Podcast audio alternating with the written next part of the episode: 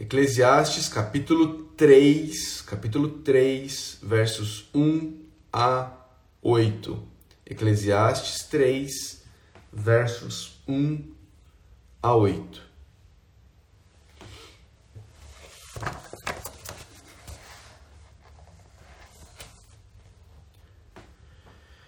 Vamos lá? Ouça com fé a leitura da palavra de Deus. Para tudo há uma ocasião certa. Há um tempo certo para cada propósito debaixo do céu.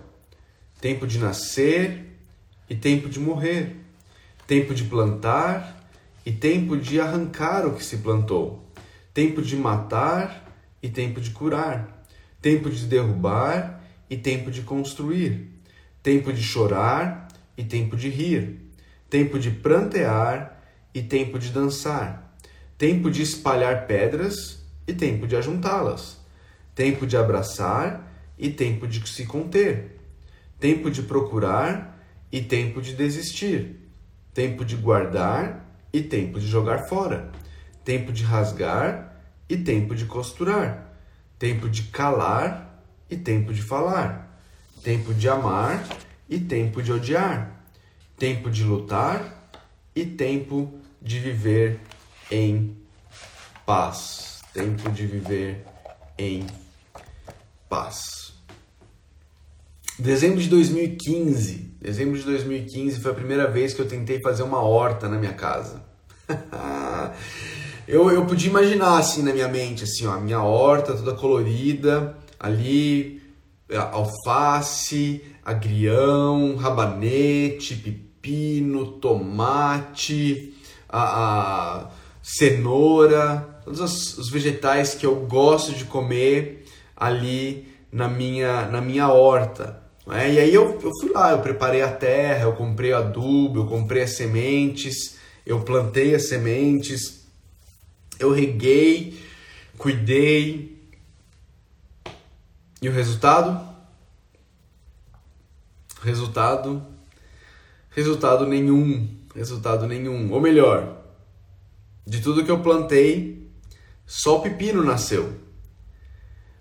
Nasceu o pé de pepino, deu dois pepinos e morreu. Um tempo para nascer e um tempo para morrer. O resto não nasceu o resto não, na, não nasceu, porque no envelope com a semente estava escrito que dezembro não era tempo de plantar. E eu plantei. E eu plantei. Para tudo há uma ocasião certa, há um tempo certo para cada propósito debaixo do céu, diz o autor de Eclesiastes em Eclesiastes 3:1. E então, os versos que seguem são descrições diferentes ah, dos diferentes tempos da vida. Todos esses tempos, eles, eles, eles arranjados de uma forma de contraste, não é? Você percebeu aí?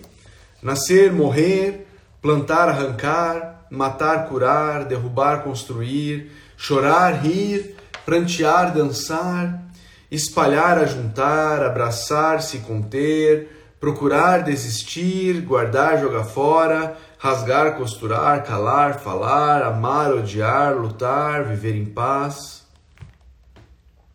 Embora sejam versos lindos, né, que de fato mostram várias fases da vida, várias fases da vida, a princípio é difícil pensar o que a gente pode aprender aqui com essa poesia, é uma poesia né, que o autor de Eclesiastes está colocando aqui. Mas eu queria chamar a sua atenção para algumas questões muito práticas que nós podemos tirar desses versos, desses versos poéticos, não é? A primeira lição prática que nós podemos tirar aqui é que o pregador, o autor de Eclesiastes, ele está nos mostrando que Deus é soberano sobre o todo de nossas vidas. Deus é soberano sobre o todo de nossas vidas. No versículo 1, ele diz que há um tempo certo para cada propósito debaixo do céu. A princípio, a gente pode entender, pensar que esse debaixo do céu, ele é um sinônimo da expressãozinha que a gente tem visto já em Eclesiastes várias vezes, debaixo do sol, debaixo do sol, ah, que se refere a uma vida vivida à parte de Deus, como se Deus não existisse. Mas vários estudiosos, queridos, do texto, vários comentaristas, vários acadêmicos, eles têm dito que essa expressão que aparece aqui, debaixo do céu, ela não é um sinônimo da expressão debaixo do sol, mas pelo contrário, é, ela é muito proposital e ela, ela, ela na verdade, ela, ela, ela se refere à autoridade de Deus. Que o próprio autor de Eclesiastes vai dizer lá em Eclesiastes 5:2, ele diz: Deus está nos céus. Ele diz lá em Eclesiastes 5:2. E aí os, os estudiosos vão dizer que quando ele diz então debaixo do céu e tudo que acontece debaixo do céu está debaixo da autoridade desse Deus que está no céu, que está no céu. O, o que o autor de Eclesiastes está nos ensinando aqui é que Deus é soberano sobre todas as estações das nossas vidas. Tanto as épocas de celebração quanto os momentos de tristeza e choro são governados por Deus que está no céu, não é? O autor de Eclesiastes ele já começa falando sobre o ponto de partida e o ponto de chegada das nossas vidas, não é? Ele diz tem tempo de nascer e tempo de morrer. Tempo de nascer e tempo de morrer. Ou seja, Deus é soberano sobre o nosso nascimento e Deus também é soberano sobre a nossa morte. Então, ah, depois disso, ele passa a relatar tudo o que está entre essas duas coisas, entre o nosso nascimento e entre a nossa morte. É interessante porque, de uma forma geral, o ser humano tem a facilidade de reconhecer o controle de Deus sobre o nosso nascimento e a nossa morte. Ah, é comum a gente, a gente ouvir pessoas dizendo que o nascimento é um milagre e pessoas dizendo que ninguém morre de véspera, por exemplo, não é? Ah, que quando for para morrer não tem jeito. Ah, mesmo pessoas não religiosas, elas tendem a falar coisas ah, desse tipo reconhecer que nossos dias ah, estão contados e que quando for a hora não tem muito que, o que fazer. Mas, por outro lado, mesmo ah, pessoas religiosas tem dificuldade muitas vezes de reconhecer a soberania de Deus, o governo de Deus, sobre o que acontece em nossas vidas entre o nascimento e a morte. Algumas pessoas têm uma, uma ideia muito equivocada de que ah, Deus nos deu vida, Deus vai nos tirar a vida quando Ele entender que, que Ele deve, mas Ele não se envolve no nosso dia a dia. É como se Deus tivesse pegado um relógio, que seria a nossa vida, seria o universo, dado corda no relógio e agora o relógio funciona por si próprio e Deus não intervém, Deus não se envolve, não é? Ah, mas o autor de Eclesiastes ele está nos mostrando que nada nessa vida acontece sem o governo de Deus. Deus é o Senhor do tempo, Deus é o Senhor das nossas vidas e dos acontecimentos das nossas vidas. E queridos, essa verdade de que Deus é o Senhor de tudo, que Deus governa todas as coisas, deve nos trazer duas coisas. Deve nos trazer consolo e deve nos trazer humildade. Consolo nos momentos de tristeza, em que a gente não entende por que as coisas ah, estão acontecendo de uma forma ou de outra. Ah, consolo no momento em que a demissão chega, não é? Consolo no momento em que você perde o emprego. A verdade de que nosso Deus amoroso, o Deus que nos ama, é soberano sobre tudo, nos consola nesses momentos. Nos enche de esperança ah, quando a gente sabe que por mais que as coisas tenham fugido ao nosso controle, por mais que a gente não consiga enxergar o amanhã, elas não fugiram do controle de Deus e esse Deus que, que as está controlando, ele nos ama. Ele nos ama. Isso precisa nos trazer consolo. Consolo quando for tempo de arrancar, quando for tempo de derrubar, quando for tempo de chorar, quando for tempo de prantear, de desistir.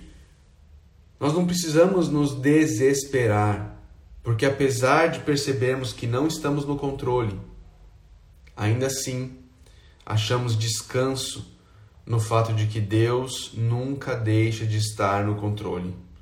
E é por isso que o apóstolo Paulo escreveu: entristecidos, entristecidos, mas sempre alegres. Pobres, mas enriquecendo muitos outros. Nada tendo, mas possuindo tudo. Ao mesmo tempo, o conhecimento de que Deus está no controle de tudo é também fonte de humildade. É fonte de humildade para reconhecermos a mão providencial de Deus nas nossas vidas quando estamos amando, rindo, dançando, abraçando, construindo, ajuntando. A crença na soberania de Deus sobre as estações das nossas vidas não nos permite achar que fomos nós que fizemos, que aquilo é fruto da nossa capacidade. Ela não nos permite nos orgulharmos das realizações, mas pelo contrário, ela nos faz reconhecer como Tiago, o irmão de Jesus, reconhece lá em Tiago 1,17, quando ele diz: toda boa dádiva, toda boa dádiva e todo dom perfeito vem do alto. Vem do alto, descendo do Pai das luzes que não muda, como sombras inconstantes. Inconstantes. Tiago 1:17. Tiago 1:17. Esse é o nosso Deus. Toda boa dádiva e todo dom perfeito vem dele. Todo abraçar, rir, dançar, amar, ajuntar, construir, vem dele, vem dele. Essa é a primeira lição. Deus é soberano sobre o todo das nossas vidas. O todo das nossas vidas. Sobre o, o momento de, de chorar, de lamentar, de prantear, de afastar, de desistir, de derrubar, e também sobre o tempo de amar, de abraçar, de construir, de ajuntar. Deus é soberano sobre o todo. Isso nos traz consolo, esperança e humildade. Mas tem uma segunda lição aqui, e a lição é que nós precisamos aprender a esperar o tempo de Deus.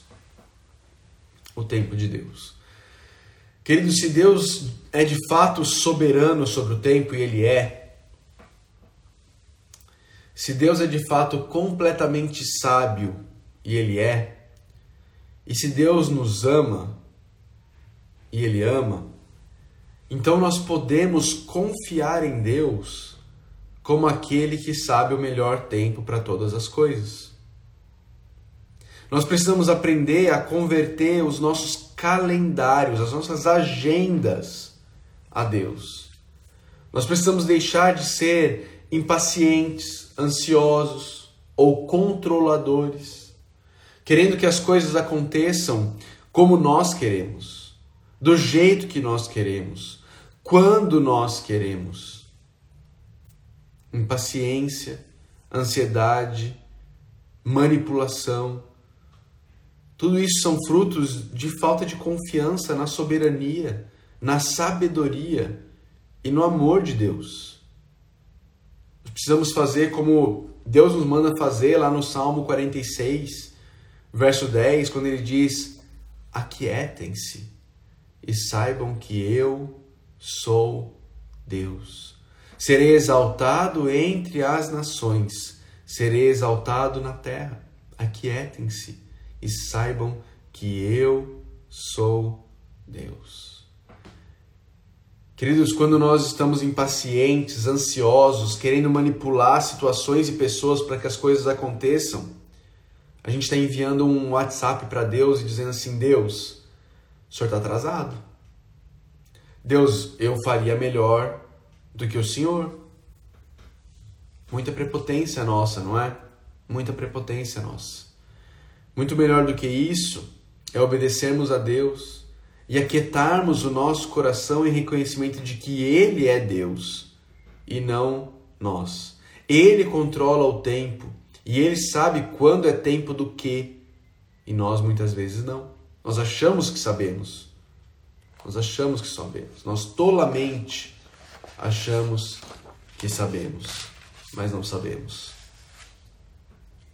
Deus é soberano sobre o todo de nossas vidas, nós precisamos aprender a esperar o tempo de Deus. Essa tem uma terceira lição.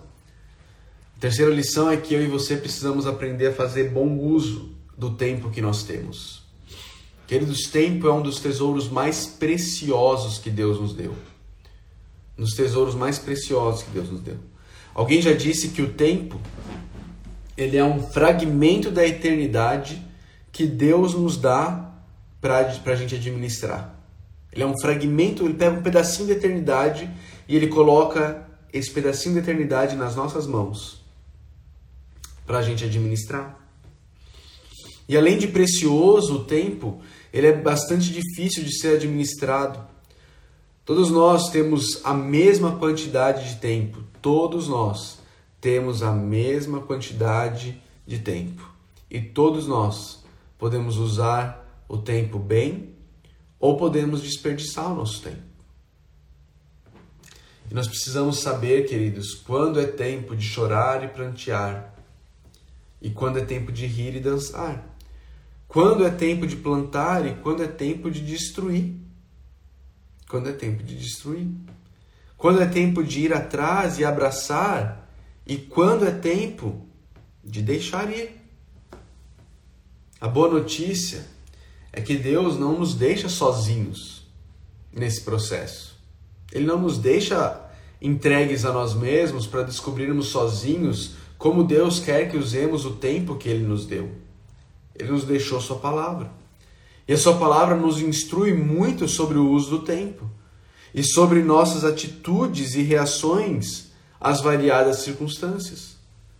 O problema, queridos, é que muitos, muitos que afirmam amar a Deus, e eu creio que amam, eu, eu creio que amam, não são estudantes da palavra. Não são estudantes da palavra. E isso faz com que essas pessoas acabem se tornando pessoas insensatas, tolas, simples, muitas vezes. E aí elas acabam chorando quando elas deveriam dançar. Elas acabam rindo quando elas deveriam prantear, correndo atrás do que elas deveriam deixar ir abrindo mão de coisas pelas quais elas deveriam lutar. Porque elas não estudam a palavra e elas não têm discernimento. Elas não se tornam sábias. Elas não se tornam sábias. Essa é a realidade. Essa é a realidade. E aí a gente vê a, a pessoas, as pessoas me mandam a, a, aquelas caixinhas de perguntas, né? aquelas caixinhas de perguntas, e, e, e você vê que falta, falta discernimento assim, geral, pessoal, geral, geral. As pessoas não conseguem discernir as coisas da vida delas, da vida delas, que elas poderiam discernir. Não é? Que elas poderiam discernir. Não é nada que, que seja a, a, extremamente complexo mas elas não conseguem. Por, uma, uma pessoa que, não sei se você está aqui na live ou não, mas olha só, quando gosto de, da amiga cristã da faculdade, características que devo levar em conta antes de me declarar. Vai perguntar para mim, que eu, eu não conheço quem ele é, eu não conheço a amiga cristã, e, e assim, tá aqui, ó, aqui tem as características. Não é? Aqui tem umas características. Se é para você abraçar ou se é para você deixar ir. tá aqui. Não é? Tá aqui. Tá aqui. Não é? Então assim, a gente precisa, a gente precisa criar esse discernimento e esse discernimento vai vir através do estudo da palavra de Deus, gente. Através do estudo da palavra de Deus. Mas para isso a gente precisa gastar tempo estudando a palavra de Deus, conhecendo a vontade de Deus que está na palavra de Deus, não é? Pedindo a Ele sabedoria para nos ajudar a fazer bom uso do tempo, para saber quando é tempo. Quando é tempo.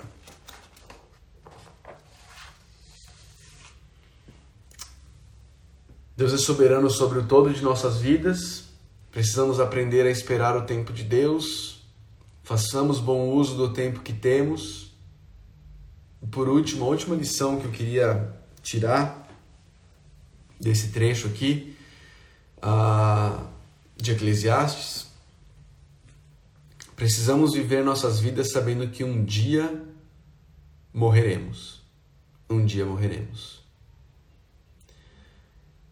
Essa é uma verdade que pode parecer sombria, pode parecer sombria, mas antes de qualquer coisa ela é, ela é uma verdade. Ela é uma verdade.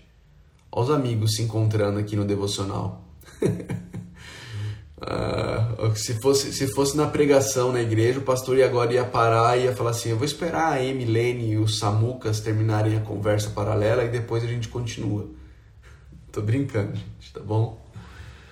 Mas é uma realidade que a gente precisa se tocar, de que nós vamos morrer. E talvez o coronavírus tenha vindo e tenha nos ajudado a perceber isso. Quão frágil é a nossa vida, queridos. Quão frágil é a nossa vida. Quem garante que amanhã eu vou estar aqui para fazer a devocional com vocês? Eu não sei. Eu não sei. Eu não tenho como garantir. Eu não sei. Eu não sei se vocês vão estar aqui. Eu não sei se eu vou estar aqui. Eu não sei. Eu não sei. A nossa vida é frágil. Mais cedo ou mais tarde nós vamos morrer. Nós vamos morrer. O autor de Hebreus diz lá em Hebreus 9, 27, da mesma forma como o homem está destinado a morrer uma só vez e depois disso enfrentar o juízo. E aí? A pergunta para você é: você está pronto para esse dia? Você está pronto para o dia da sua morte? Para o dia em que você vai ter que enfrentar o juízo, o justo juízo de Deus? Não estou perguntando se você tem seguro funerário. Estou perguntando se você está pronto para o juízo. Julgamento pelo qual todo ser humano irá passar. Julgamento diante de Deus. Onde ou você vai ser inocentado ou você vai ser condenado por Deus. Em sua defesa, o que você diria? Em sua defesa, o que você diria? Vai apresentar suas listas de bondade? Profeta Isaías diz que tudo que a gente faz para tentar conquistar a aprovação de Deus é visto por Deus como trapo de imundícia. Como trapo de imundícia. Eu não sei se, já, se você já te explicaram o que, que trapo de imundícia significa. Sabe o que, que trapo de imundícia significa? Obviamente você deve imaginar que nos anos, na, na época do profeta Isaías, não existiam absorventes, ok? Mulheres não podiam ir na, na farmácia e comprar um íntimos gel, um sempre livre ou qualquer coisa do tipo. Então elas usavam o quê? Elas usavam panos, panos, trapos, ok? Pedaços de panos, pedaços de panos. E depois que esses pedaços de panos eram usados, para o fim que eles eram usados, eles eram chamados de trapos de imundícia.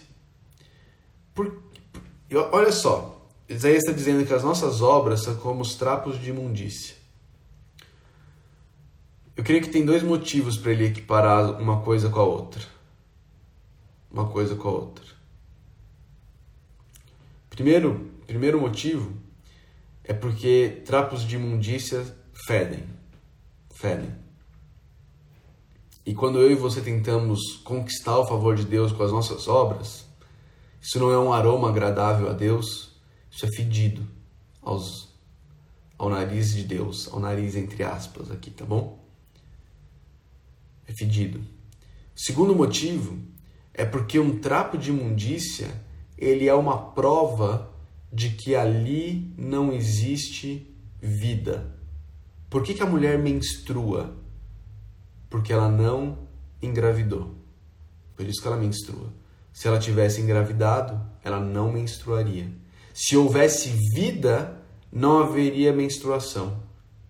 O trapo de imundícia, ele fede e ele é a prova de que não existe vida. Quando eu e você tentamos conquistar o favor de Deus por meio das nossas boas obras, isso não é aroma agradável a Deus e é a prova de que não existe vida em nós. Porque ainda a gente ainda não entendeu, a gente ainda não entendeu. Se você está tentando conquistar o favor de Deus através das suas boas obras, então é porque não tem vida. O que você vai fazer? Você vai falar para Deus que você não pecou? O apóstolo João diz que quem afirma não ter pecado é mentiroso. Querido, só tem uma resposta possível para alguém ser inocentado por Deus. E a resposta possível é: Deus, você não deveria me deixar entrar. Eu não mereço. Eu não sou digno. Não é justo que eu entre. Não é justo que eu entre. Mas, por causa da tua grande misericórdia, do teu grande amor, das tuas promessas, eu confio no sangue de Jesus Cristo derramado na cruz do Calvário como um substituto por mim. Ele pagou a minha dívida, ele satisfez as tuas exigências e ele me tornou justo por causa do sacrifício dele na cruz por mim. É isso, é isso. Agora não adianta você se anotar, não adianta. Pastor, repete rapidinho aí para eu anotar. Não, não adianta, não adianta. Tem que ser algo do seu coração. Tem que ser, tem que ser real. Deus conhece o teu coração. É isso que você crê. É isso que você crê. Você realmente crê nisso. Você está pronto. Já se arrependeu dos seus pecados. Já creu no sacrifício de Jesus feito por pecadores. Você está pronto. Você está pronto. Se você não está pronto, se você tem dúvidas, Deixa eu te dizer, hoje é dia de salvação. Hoje é dia de salvação. Se arrependa dos seus pecados. Se arrependa de tentar viver a vida na sua própria força, de ser o senhor do teu destino, a senhora do seu destino. Se arrependa e crê em Jesus. Entregue sua vida a Ele, confie nele. Se arrependa dos seus pecados. Creia no sacrifício de Jesus. Nós estamos falando de tempo. Amanhã pode ser tarde. Amanhã pode ser tarde. Um dia Jesus voltará. Um dia o tempo se esgotará. Um dia nós seremos tirados do tempo e do espaço. Iremos viver na eternidade com Ele, como servos daquele que é Senhor do tempo, nos submetendo a Ele, crendo nele, buscando a Ele, dependendo dele de forma perfeita mas a decisão precisa ser tomada aqui e agora. Aqui e agora, no tempo e no espaço. Se você ainda não se arrependeu dos seus pecados, ainda não creu em Jesus Cristo como seu único e suficiente Salvador, se arrependa hoje, creia hoje. Fala isso para Deus: Deus, eu me arrependo dos meus pecados. Eu creio que o que Cristo fez na cruz do Calvário, Ele fez por mim. Aquela cruz era minha aquela cruz era minha. Fala isso para Deus hoje. Fala isso para Deus hoje. E o que você vai receber é perdão e graça. É perdão e graça. Perdão e graça.